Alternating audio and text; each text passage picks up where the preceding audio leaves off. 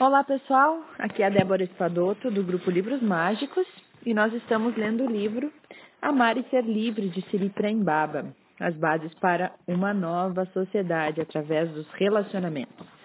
E para encerrar então o capítulo 3, é, nós vamos ler a parte que fala sobre curando a si mesmo para curar o planeta.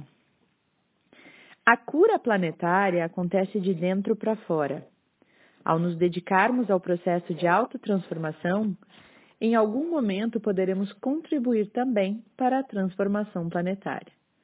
Porque só podemos dar aquilo que temos. Só é possível dar amor se amamos a nós mesmos e ao outro.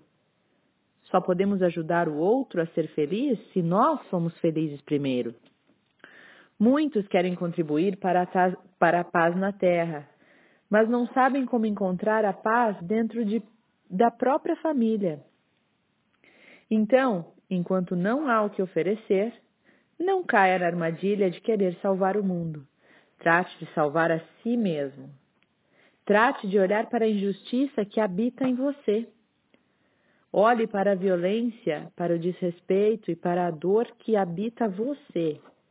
Esse é o primeiro e mais importante passo para iluminar este mundo. Se puder iluminar a ignorância dentro de você, tenha certeza de que a injustiça lá fora também será iluminada. A separação é a última ilusão. Nós somos todos um. Quando progredir no trabalho de transformação da natureza inferior, você poderá então ter insights sobre como colaborar para diminuir a sombra que está fora mas precisa primeiro cuidar da sombra que está dentro. E esses insights vão nascer do coração e geram ações baseadas no amor, e elas são o amor colocado em movimento.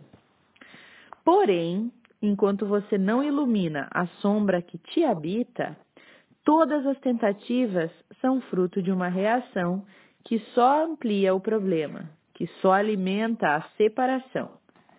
O mesmo ocorre quando você tenta mudar a pessoa com quem você está se relacionando, acreditando que ela é a responsável pelo seu sofrimento.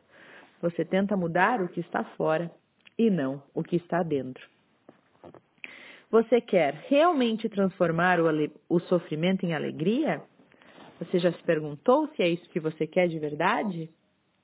Você quer ir além da guerra que existe nas suas relações? Quer mesmo fazer deste mundo um mundo melhor?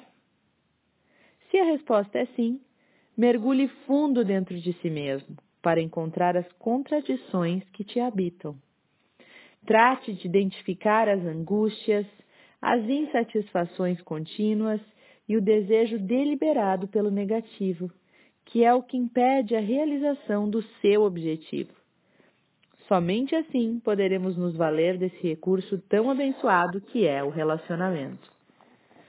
O outro sempre, sempre, escutem bem isso, o outro sempre vai apertar os, os botões que precisam ser apertados em você para revelar onde está a fixação da nossa mente, ou seja, para revelar onde estamos aprisionados nós escolhemos os relacionamentos justamente para usufruir e nos beneficiarmos dessas chances, dessas oportunidades de melhoria individual. Então, pessoal, esse é o encerramento do capítulo 3. Acho que falamos bastante nesse capítulo, né? E bastante insights, bastante informação. E espero que vocês estejam gostando, assim como eu, e tendo várias reflexões. Esse é um áudio mais curtinho, mas eu não quero iniciar logo o capítulo 4, porque já muda de assunto, né? Então, só para esse encerramento, espero que tenham um bom dia. E se achou pouquinho, escuta de novo, né? Porque tem um monte de coisa aqui nesse pequeno áudio que fala muito. Um beijo enorme e até o próximo áudio.